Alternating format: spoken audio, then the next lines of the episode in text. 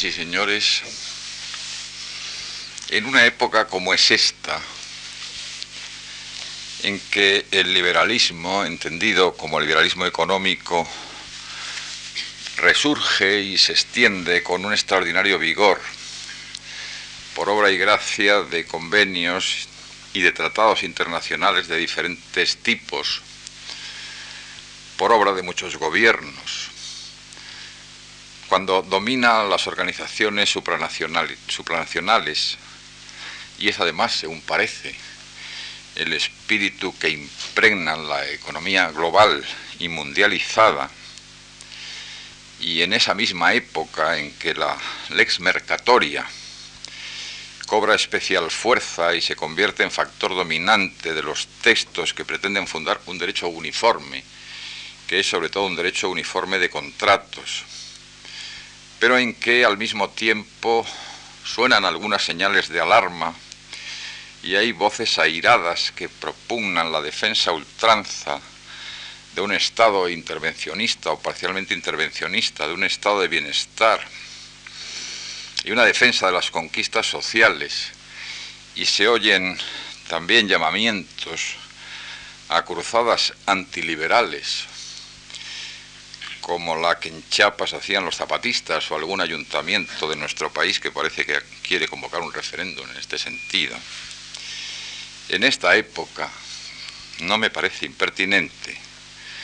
tratar de poner al día nuestras ideas sobre el tema de la libertad contractual en la medida en que ella es la institución central por la que corren, han de correr o dejar de correr los mencionados impulsos. Simplemente hoy la televisión nos anunciaba una huelga de obreros leoneses ante un proyecto gubernamental de permitir la liberalización de la compra de carbón por las centrales térmicas, en lugar de ser necesariamente carbón nacional, lo que supondría, hay que decirlo de pasada, un considerable abaratamiento también en la factura de la luz, además de en el presupuesto. Pero las voces airadas se escuchan. Comenzaré esta reflexión, como he hecho ya en alguna ocasión anterior, con un acarreo de materiales o de citas, la primera de las cuales es de mi maestro Federico de Castro, que dedicó a este tema sus dos últimos trabajos,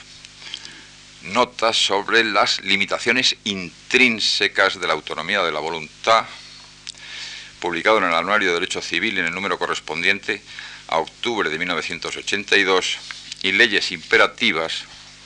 autonomía de la voluntad y usos en la ley uniforme, publicado en el mismo anuario en diciembre de 1985. De Castro, inspirado en una tradición de humanismo cristiano, y preocupado siempre por la defensa de la persona frente a las grandes organizaciones, sean estas estados, sindicatos o corporaciones transnacionales, escribía hace más de diez años una dura crítica de lo que expresamente llamaba concepción liberal del contrato.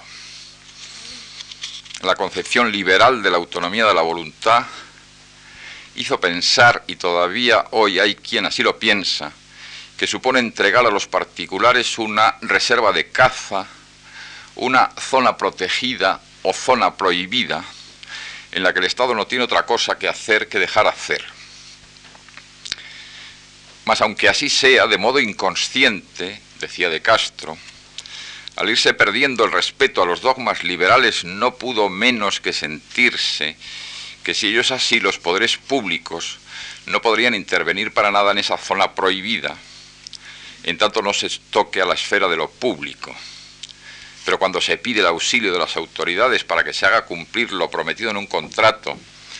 poniendo así al servicio de los particulares el aparato estatal, se ha salido de la zona prohibida y cuando el Estado en sus códigos se compromete a dar fuerza de ley a los contratos, lo hace arrogándose una actividad pública y entonces ya no puede actuar de modo indiscriminado. La segunda de estas citas es de Ludwig Reiser, que en 1958 escribió un trabajo específico sobre la libertad contractual. Recordaba Reiser que la dogmática civilista considera que la autonomía privada es un principio connatural a la estructura del derecho privado, en cuanto que permite a los particulares reglamentar sus propias relaciones. La dogmática civilista considera la libertad contractual como un componente basilar de la autonomía a fin de que se constituyan entre los sujetos relaciones fundadas en el acuerdo. En virtud de esta autonomía, el particular debe poder decidir con autonomía si, cuándo y cómo constituir cualquier relación que tenga por objeto una prestación y qué contenido debe darle, así como modificar o extinguir las relaciones preexistentes. Desde el punto de vista jurídico, decía Reiser, Dos hechos son relevantes. En primer lugar, el ordenamiento jurídico, por lo menos en línea de principio, renuncia a entrometerse en las relaciones privadas con mandatos propios suyos y además reconoce como jurídicamente vinculantes los acuerdos a que las partes hayan llegado y les atribuye la tutela jurisdiccional. Hay que preguntarse, decía Reiser, si ello es debido a que el ordenamiento jurídico considera el procedimiento que conduce al acuerdo como una garantía de corrección de lo pactado, en línea además con los valores fundamentales del ordenamiento, o si bien es porque quiere mantenerse neutral respecto de aquellos valores y objetivos que los contratantes persigan. Pero en uno y otro caso, concluía, es erróneo suponer eh, que sólo por debilidad la libertad contractual se tolera o acepta como una especie de fenómeno natural pre o extrajurídico. Y la tercera de las citas es de un libro de Néstor de Buen, La decadencia del contrato, que se publicó en México en 1965, en que el autor arrancaba de unas palabras de su padre, don Demófilo de Buen, que en 1940 había escrito sobre el desengaño del contrato. ¿Llevará, se preguntaba don Demófilo de Buen, el desengaño del contrato a desechar este concepto como inútil o pernicioso? ¿Exigirá la reducción de su ámbito? ¿Impondrá acaso un nuevo concepto de tal institución? ¿Seguirá considerándolo como la manifestación más genuina de la autonomía de la voluntad? ¿Es sólo este desengaño? un fenómeno transitorio y morboso, Néstor de Buen quería dar respuesta a los interrogantes de su señor padre y después de un largo estudio extraía unas conclusiones en las que no se esconde su gusto por la socialización o decididamente por el socialismo. La decadencia del contrato constituye un hecho incontrovertible y no cabe emplear en contra de esa realidad el argumento de que constituye un continente que acepta múltiples contenidos. Se explica esta decadencia en función de que el sustratum para la vida del contrato se ha disgregado y el liberalismo como fenómeno político, económico y jurídico está dejando lugar a las tendencias sociales que exigen su propio lenguaje jurídico. De estos textos, que evidentemente son muy distintos entre sí y fundados también en ideologías muy distintas, surgen, creo, algunas preguntas inquietantes. ¿Existe, parece que sí, una contraposición entre una concepción liberal del contrato y una concepción que se podría llamar social, socializadora o socialista? Hay, como parece que rechazaba a Reiser, una institución prejurídica. Se trata, según las palabras de De Castro, de una reserva de caza o de una zona prohibida o de un campo en el que el Estado renuncia a entrometerse, según la expresión de Reiser, y cómo se explica si es así que se atribuye a fuerza de ley a los contratos y que se entrega a los contratantes la tutela jurisdiccional. Y a una pregunta se podría complicar algo, porque si el Estado tiene algo que decir, porque lo exigen valores fundamentales del ordenamiento jurídico, como decía Reiser, o de la justicia material y de la moral, como decía De Castro, a quién debe entregarse y cómo el poder de intervención para definir, ya que no los valores fundamentales, las ideas sobre la justicia o la moral, si es que hay que hacerlo. Debe ser el Parlamento en la medida en que constituye la representación popular y en quien reside la soberanía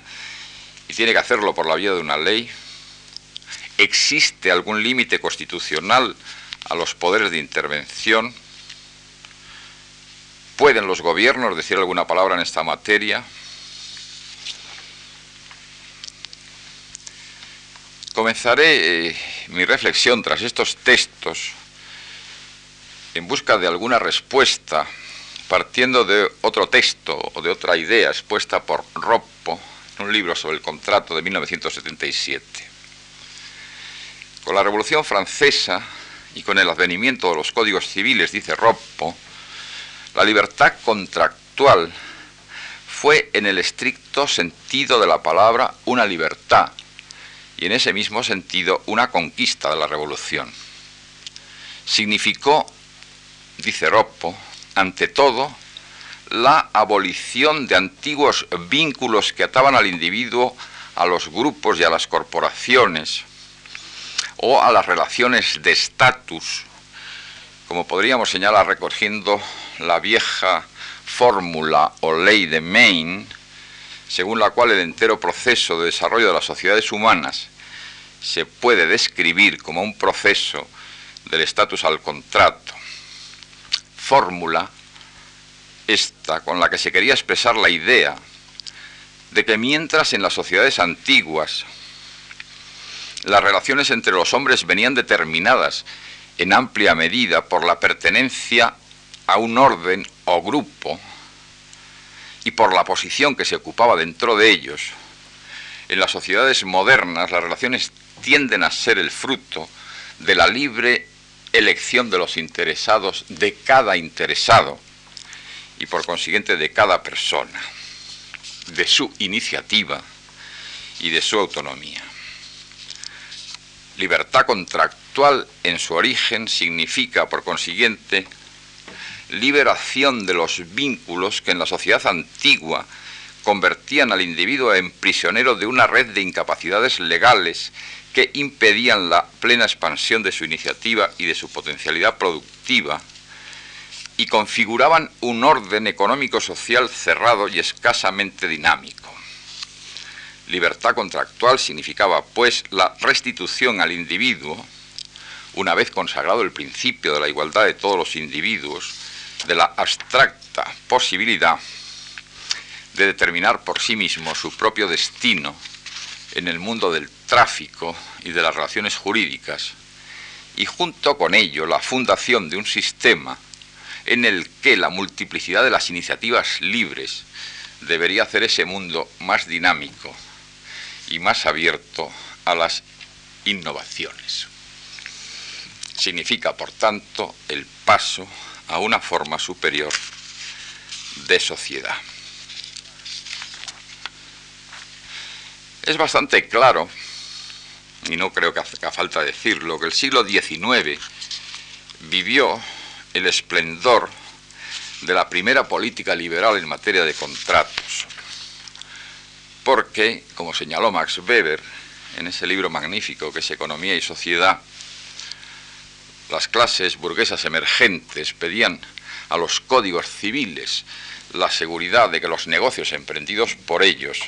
se realizarían tal y como los habían concebido los emprendedores. y corresponde a un juez inglés, Sir George Hessel, en la motivación de una sentencia de 1875, la siguiente frase. Si hay algo que el interés público reclame más que cualquier otra cosa, es que los hombres maduros y conscientes deben tener la máxima libertad de contratar y que sus contratos deben ser hechos respetar por los tribunales. Pero ese mundo, seguramente optimista, no duró mucho y como señalé el primer día, eh, casi desde los inicios del siglo XX se vivieron avatares que fueron produciendo importantes transformaciones en la institución contractual y en su dogmática. En especial las guerras, las dos grandes guerras del siglo XX, la escasez que fue consecuencia de ellas, las luchas sociales y las revoluciones, las crisis económicas siempre recurrentes, fueron incidiendo de forma muy importante. Como señaló Friedman en el libro sobre la sociedad en transformación, antes de la Primera Guerra Mundial, de la Primera Gran Guerra, 1914-1918, se observaba muy estrictamente la regla de la absoluta fidelidad a lo contratado y la regla de la imposibilidad absoluta de salirse de ello. Solo la imposibilidad de la prestación sobrevenida e irreversible permitía liberarse de las obligaciones contractuales. La Gran Guerra, he dicho, la inflación alemana de 1922, que todavía hoy tantas cosas explica, la gran crisis de 1929, fueron abriendo brechas en esos principios que se consideraban sólidos. Y me parece característico y sintomático que la doctrina francesa de la previsión fuera elaborada en el famoso asunto del gas de Burdeos, que es de los años 1917-1918. Imprevisión en el derecho francés, frustration y hardship en el derecho anglosajón o rebus sic stantibus o base del negocio, fueron abriendo el camino para que en el supuesto de que se produjeran acontecimientos extraordinarios e imprevisibles que hacen extraordinariamente onerosas las obligaciones contraídas, los tribunales, apoyándose en la idea de que el contrato se fundaba en tales bases o en tales presuposiciones y que desaparecidas estas ya no era el mismo contrato, admitieron que podían en ocasiones liberar a los contratantes de ese contrato devenido excesivamente oneroso y en otras incluso, aunque sin especial justificación, proceder a una revisión de los términos del contrato para hacerlo más equitativo. Los efectos sociales de las transformaciones de la primera mitad de este siglo no se detuvieron en este punto, y el autor antes citado, Friedman, que las estudió con algún detenimiento, eh, coloca al lado de los trastornos económicos y sociales un proceso generalizado de concentración de la industria y de los negocios, que se corresponde también con un proceso de urbanización y de estandardización de la vida social, y con la implantación de lo que ahora se llama estado de bienestar, y con un conjunto de políticas eh, sociales, o en algunos casos, eh, hoy ya fenecidos, la completa socialización de la economía.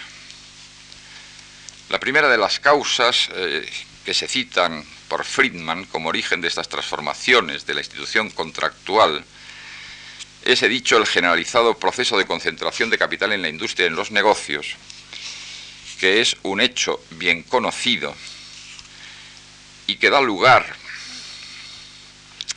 a que se establezcan entre las grandes eh,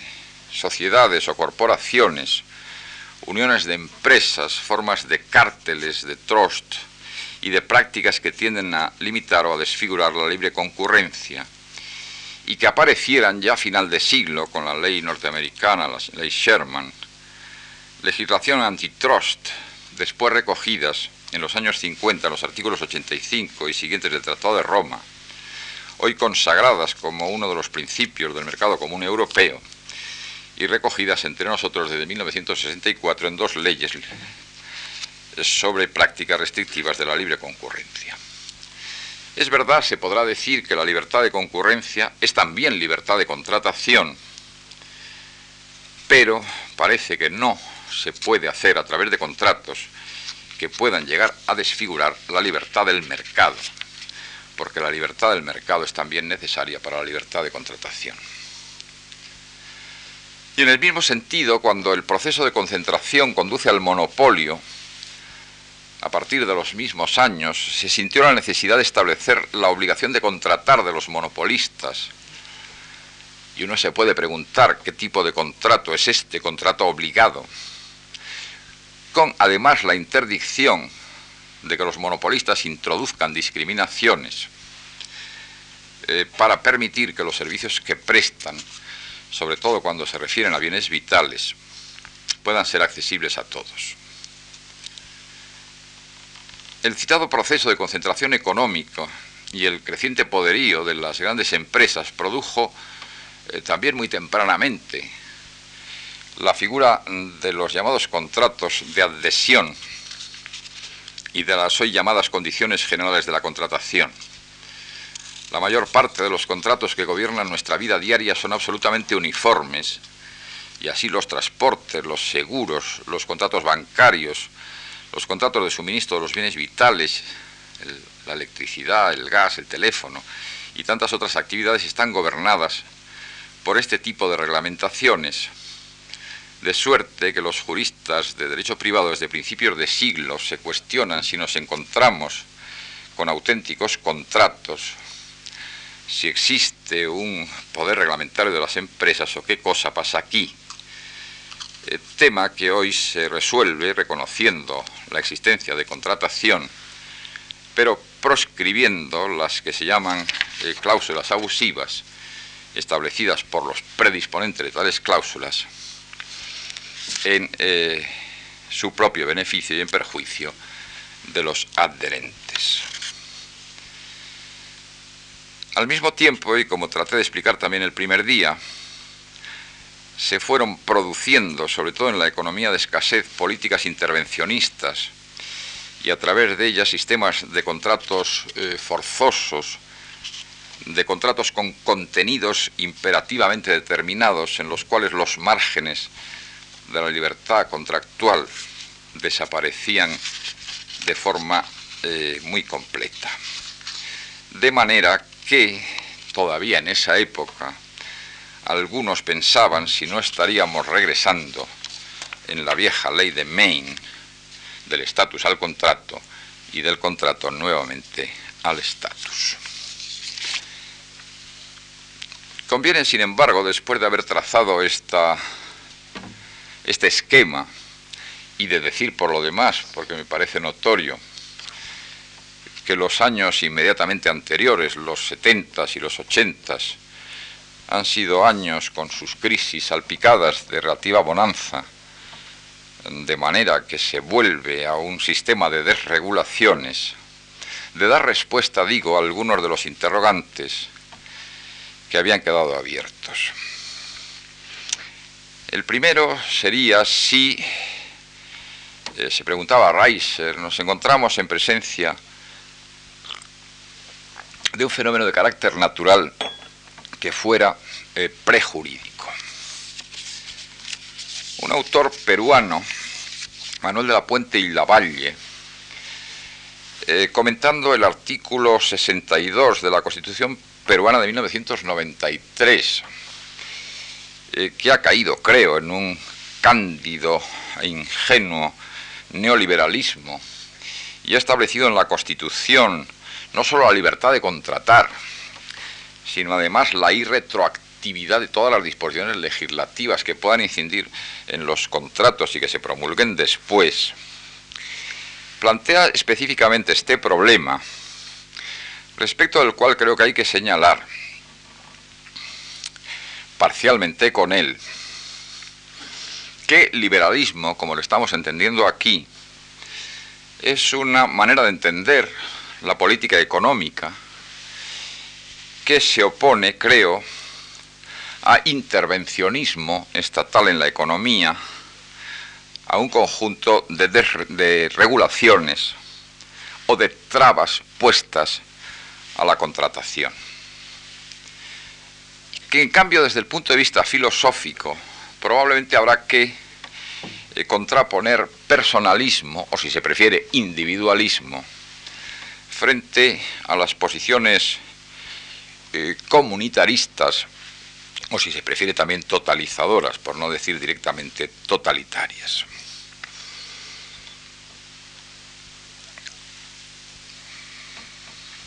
No se trata, por supuesto que no, eh, de, pregonar las eh, bondades del individualismo, pero sí me parece que en una sociedad de individuos libres, la dignidad de la persona solo se reconoce permitiendo la libre iniciativa y por consiguiente, en la medida en que sea necesaria, para ello la libertad contractual y no se reconoce, como señaló Larens también, la propia, sino que al contratar con otro y al prometer a otro, estoy reconociendo también la dignidad del otro. Eh, por consiguiente, puede entenderse en este sentido eh, que nos encontramos ante un instrumento que es prejurídico si por prejurídico entendemos su anterioridad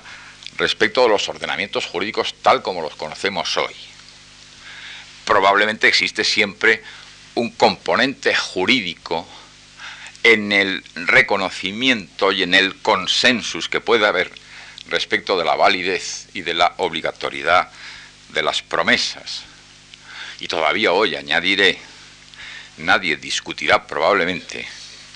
que entre las llamadas obligaciones naturales y deberes morales o de conciencia que justifican eh, atribuciones patrimoniales puede encontrarse el cumplimiento de palabras dadas, por más que éstas no sean reconocidas por el ordenamiento como eh, vinculantes o como obligatorias. Es cierto, por consiguiente, que algún anclaje normativo necesita y que en sociedades avanzadas ese anclaje normativo hay que buscarlo en las normas superiores y hay que preguntarse si entre nosotros ese anclaje es, eh, como en el caso de los peruanos, constitucional o simplemente legal. Enseguida tendré que decir que nuestra constitución no es fácil dar una respuesta al interrogante que planteo,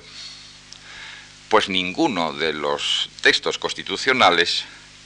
se refieren de manera directa a la cuestión. Lo que es curioso en una constitución que ha garantizado un gran número de instituciones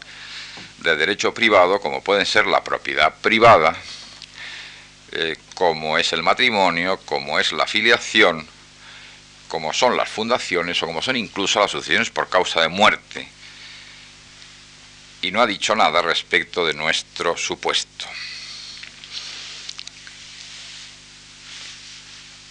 Además, eh, añadan a ello que por los años en que se promulgó,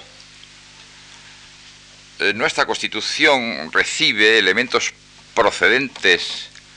de una concepción liberal, y aquí liberal política, más quizá que liberal económica, modulada por otros que procedían en aras de lo que entonces se llamó el consensus o el consenso, de concepciones socialdemocráticas, de manera que, repito, el interrogante tenderá a perpetuarse y a quedar abierto. Sin embargo, mi opinión personal es que la libertad contractual presenta un fuerte anclaje en la Constitución. He dicho ya que el reconocimiento de la dignidad personal y del libre desarrollo de la personalidad impone de alguna manera la, referida libertad porque sólo se reconoce dignidad a la persona si se la permite autorregular sus marcos de intereses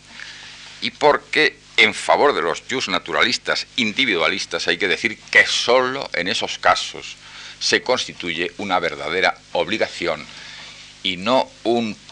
tipo de reificación de la persona. Me parece también que el marco de libertad de mercado que la Constitución reconoce en el artículo 37 está también imponiendo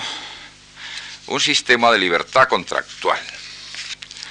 Este tema del artículo 37 me parece que lo trató el Tribunal Constitucional muy al principio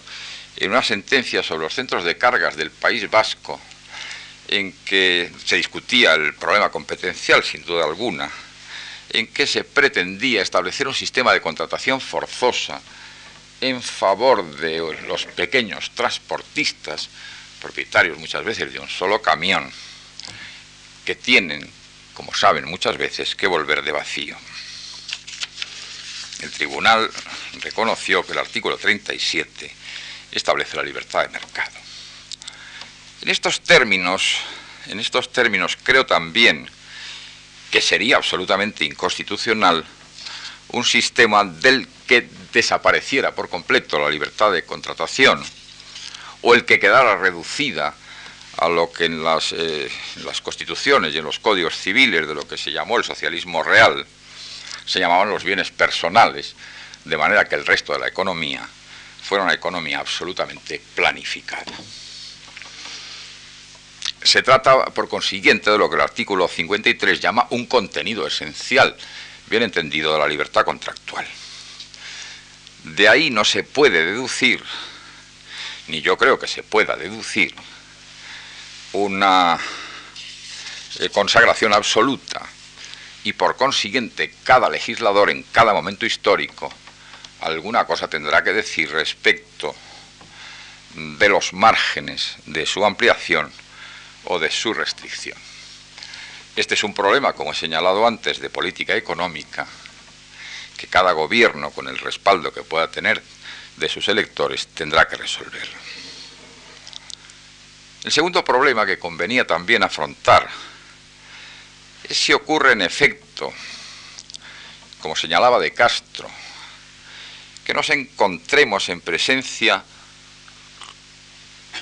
de un coto de caza, de una zona prohibida donde el Estado renuncia a entrar o renuncia a entremeterse, según la expresión de Ludwig Reiser. Me parece que es una visión en algún punto exagerada o distorsionada. En primer lugar, porque este espacio, quede bien entendido, está reservado a cazar que es una actividad perfectamente contemplada por el ordenamiento jurídico. Si puedo continuar la metáfora.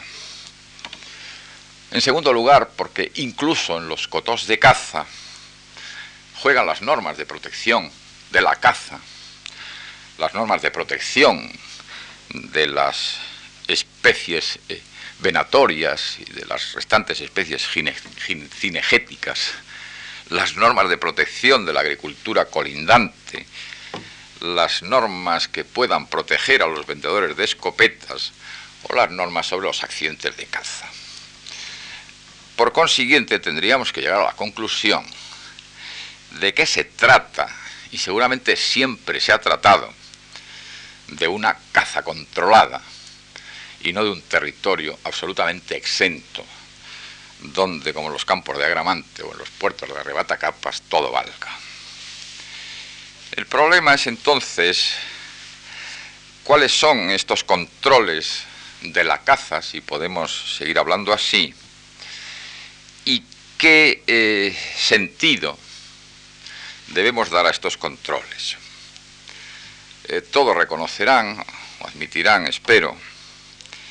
eh, que existen ante todo controles procedimentales que permitan reconocer que lo que se ha celebrado es un contrato, ciertamente, y no que estamos todavía en fases previas, en fases de conversaciones, en fases de negociaciones. Y entre estos que llamo controles procedimentales, por llamarlos de alguna manera, pues habrá que situar también todas las reglas que protegen la libertad y la espontaneidad de las personas que contratan y las que determinan que en, un buen número de supuestos la vinculación resulta injusta y que por consiguiente hay que permitir a los que contrataron así, por ejemplo, los que contrataron con violencia, con intimidación o con engaño, desvincularse. Pero hay también, eh, ciertamente, algunos, algunos controles de contenido que son, en la medida en que lo sean, eh, controles legales, en virtud de los cuales se proscriben determinado número de pactos, de cláusulas o de tipos contractuales, y antiquísimos son la figura del pacto leonino, en el que uno de los socios se lleva la parte del león, que por eso así se llama, o de los pactos comisorios. Efectivamente yo creo que en este terreno hoy poseemos algunas zonas de contratos que resultan protegidos. Y aún señalaré que los analistas económicos del derecho, algunos por lo menos, no los friedmanianos ultraliberales, y aquí hablo de Milton Friedman, de la Escuela de Chicago, eh, algunos digo consideran económicamente ventajoso para la maximación del beneficio algún tipo de controles y algún tipo de intervenciones. Esto se produce, me parece, hoy en dos terrenos. Uno es el sistema de protección de consumidores, y otro mencionado también antes es el derecho antitrust, en los que se busca, lo he dicho ya, un sistema de mayor libertad, pero en los que se busca, tampoco hay que engañarse mucho, un sistema de protección del consumo en la medida en que el consumo es también una forma de dinamización de la economía.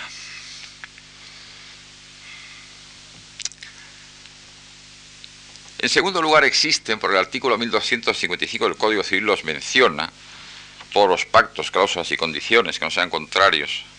a las leyes, a la moral y el orden público, un evidente límite moral y alguna entrada de la idea que a De Castro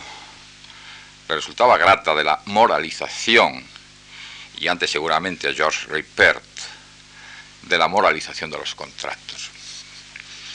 Sin embargo, en este punto creo que no eh, conviene exagerar el alcance de este tipo de controles. En primer lugar, porque, como creo haber señalado en algún momento anterior, en tiempos cambiantes como los nuestros, y en que una buena dosis de relatividad hay que aplicar las ideas sobre la ética y sobre la moral, solo podremos considerar inmorales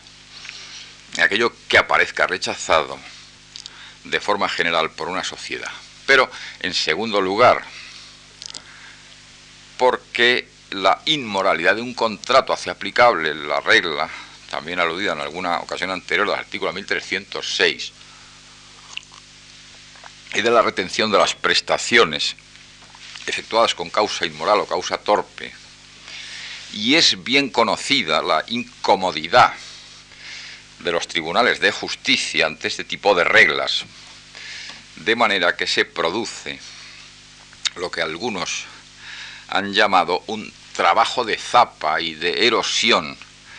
continuada frente a este, frente a este tipo de supuestos. El propio Federico de Castro recordaba, parece que en el libro del negocio jurídico, cómo algunas sentencias, incluso el Tribunal Supremo, me parece que en salas de lo social, habían reconocido pretensiones laborales en supuestos, eh, si no absolutamente de prostitución, muy próximos a ella, como es el de las llamadas chicas de alterne a los cuales seguramente habría que aplicar rigurosamente entendido el artículo 1306 del Código Civil. Aunque ya Paulo me parece, y antes las leyes de partidas, refiriéndose al supuesto de la prostitución, habían dicho que lo inmoral es la prostitución misma, pero que una vez que se ejerce, no lo es percibir aquello que es debido, que justificaba la soluti retentio o retención de lo cobrado, así llamada. El tercero de los controles que aparece en el artículo 1255 del Código Civil es la idea de orden público. La ley, la moral y el orden público. Concepto absolutamente difuso del que se puede pretender operar en, en sentido ampliatorio y por consiguiente ir creando por vías doctrinales y jurisprudenciales orden público o más orden público, o que puede eh, de algún modo restringirse. No es dudoso que yo me inclino más por esta última línea, que creo que no se debe confundir orden público con normas legales imperativas y que las normas legales imperativas no crean por la vía de deducción de un supuesto de orden público otras normas legales imperativas. De modo que orden público me parecen más bien los principios y las reglas, los valores que decía Reiser, sobre los que se funda un ordenamiento jurídico. Y en este sentido no habría seguramente hoy más orden público que el orden establecido por la Constitución o el orden constitucional. Pero aún al respecto, su aplicación como límite contractual debe ser medido caso por caso. No ha sido infrecuente tratar de aplicar el artículo tratar de aplicar el artículo 14 de la Constitución a formas contractuales y me parece que es también de ayer o de antes de ayer una sentencia del Tribunal Superior de Justicia de Cataluña que había considerado discriminatorio y contrario al artículo 14 el intento de establecer dos tipos de retribuciones distintas a dos tipos de empleados dentro de una misma empresa o dentro de un mismo sector. En algún eh, supuesto parecido, el Tribunal Constitucional, con mi modesta firma, llegó a la conclusión de que la igualdad es igualdad ante la ley y no es necesariamente igualdad de remuneraciones y que, como en la vieja parábola de los denarios, si te di lo que te prometí, no tienes contra mí ningún agravio. Con esto quiero decir que no debe ser exagerado, sino más bien contraído el límite de orden público. En otro terreno, en otro terreno, la libertad contractual, tal como la estamos entendiendo, eh, presenta algunas dificultades cuando hay vías por las que se produce una refacción o una manipulación de la reglamentación contractual entendida como precepto emanado de la autonomía privada. Esto puede ocurrir por algunos caminos que sucintamente voy a mencionar. El primero me parece que es la vía de integración del negocio jurídico, del contrato,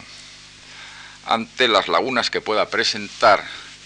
tal como se encuentra establecido por el artículo 1258 del Código Civil, que, eh, como saben, dice que los contratos obligan no sólo a lo que haya sido estricta o especialmente pactado por las partes, sino también a todas aquellas consecuencias que sean conformes de acuerdo con su naturaleza, con la ley, con los usos y con la buena fe. El problema de estas vías de integración, en la medida en que por ellas puedan introducirse elementos que distorsionen el precepto de autonomía privada, es que admiten dos tipos de inteligencia o dos tipos de comprensión, a los que llamaré mm, también para entendernos y muy rápidamente eh, unos subjetivos y otros objetivos. En la inteligencia que habían hecho de los preceptos similares los comentaristas del Código Civil francés, había dominado la inteligencia que llamo subjetiva, es decir, eh, los usos y la buena fe en la medida en que sea lo que responda y se deduzca de la voluntad de las partes, o aquello que las partes mismas podrían esperar para suplir su contrato, o aquella, aquello que las partes mismas, por decirlo de otro modo, si no estuvieran ya en situación de litigio, pues están en situación de litigio, no se les puede hacer caso, hubieran dicho que integraba el contrato. En este sentido, buena fe, en la medida en que es lo que pueden esperar, y los usos, en la medida en que por su generalidad sean los que ellos esperan.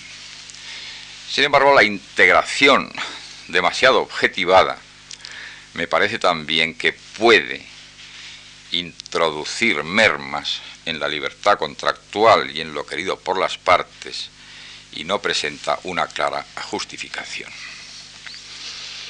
El segundo, el segundo de los de los modos o la segunda de las vías por las que se produce esa refacción, manipulación, ocurre en el caso de nulidad parcial a través de lo que se ha llamado la sustitución de las cláusulas nulas. En este punto también eh, las dos variantes subjetivista y objetivista están al alcance de las manos y mi tesis sería más subjetivista que objetivista. De acuerdo con la primera, eh, las cláusulas nulas serían sustituidas por las cláusulas que objetivamente sean necesarias, mientras que la segunda dirá que la nulidad parcial eh, solo es admisible en aquellos casos en que las partes hubieran querido también el negocio de esa manera. Y la tercera de las posibles vías de refacción, manipulación, se produce, ya antes lo señalé, así se admite que en los supuestos que hemos llamado de desaparición sobrevenida de la base del negocio, de circunstancias sobrevenidas que hacen el contrato especialmente oneroso, se confiere a los tribunales, como nuestro Tribunal Supremo ha dicho más de una vez, aunque también debo decirlo que yo sepa, lo ha debido aplicar dos a lo largo del presente siglo, una facultad de revisar el contrato y de sustituir lo que los contratantes habían creado por un precepto que sería ya una creación judicial del derecho entre las partes, por decirlo de algún modo. Para un supuesto como este, y en el estado actual de nuestro ordenamiento jurídico, donde la figura misma tiene un anclaje extraordinariamente difícil, mi tesis ha sido siempre que se podrá liberar a las partes porque ese contrato ya no es el que ellas quisieron. Pero me parece que no se puede nunca sustituir el contrato por otro distinto. En los principios de Unidroit sobre los contratos comerciales internacionales, este punto, llamado ahí hardship, se resuelve estableciendo que los tribunales ordenan a las, a las partes renegociar y si la renegociación no alcanza ningún tipo de resultados, las liberan. Pero el tribunal no las sustituye. Hay entonces en esto que llamaba la caza controlada algunos eh, controles a los cuales eh, se puede aplicar, como estoy tratando de hacer, una interpretación suavizadora. Habría que preguntarse, por último, eh, si cabe, como nuestro maestro Federico de Castro parecía querer, un control de la justicia interna de lo convenido, de la justicia interna de la reglamentación eh, contractual de la que se pueda extraer alguna conclusión. He dicho ya eh, que ciertamente algunos de los supuestos de proscripciones legales de pactos y de cláusulas están fundados en la idea de la injusticia, no sólo de la vinculación, sino de la vinculación con ese contenido. Y he citado el, pacto leonino, he citado el pacto comisorio, podría haber citado las normas sobre usura en los préstamos usurarios, los contratos eh, contraídos en supuestos de angustia o de peligro declarado el Código Civil Italiano, en algunos casos, por ejemplo, de salvamento de, de barcos en peligro inminente de naufragio y alguna cosa más, en que la coacción sin llegar a los límites de la amenaza que vicia el consentimiento se puede producir. Sin embargo, sin embargo, serán todos, creo, eh, casos en que se proscriban pactos, casos incluso en que se prohíban contratos, pero no existe, a lo que creo, en el momento actual ninguna vía por la que se pueda revisar la justicia de la reglamentación contractual. Si ustedes lo quisieron y eran ya mayores y actuaron libre y espontáneamente, no revisaremos lo que ustedes han pactado. Piensen además que en los, ordenamientos que admiten, que no es el caso del nuestro, la rescisión por lesión, en España admitida solo en derecho de Navarra y en el derecho de Cataluña, es para rescindir el contrato, pero nunca para rehacer el contenido eh, contractual. Más fácil me parece resolver el problema de la atribución de la tutela jurisdiccional porque no se trata de atribuir tutela jurisdiccional algo que haya resultado eh, completamente extraño en todo momento al ordenamiento jurídico. Si las cosas son como yo las estoy contemplando, se trata de un fenómeno que es jurídico, que está reconocido por el ordenamiento jurídico, que está reconocido y consagrado como creador de obligaciones, por lo cual su carácter institucional es indiscutible y al aplicar la tutela jurisdiccional, el Estado no está haciendo otra cosa que aplicar su propio ordenamiento. De toda esta ya un poco larga disertación, eh, frente a algunos augures podríamos eh, sacar por lo menos alguna conclusión. Y es que libertad contractual y la institución del contrato eh, son instrumentos que han atravesado la historia con una gran mm, dosis de ductilidad, que podemos hablar incluso de una historicidad de la figura del contrato, de la misma manera seguramente que podremos hablar de una historicidad de todas las instituciones jurídicas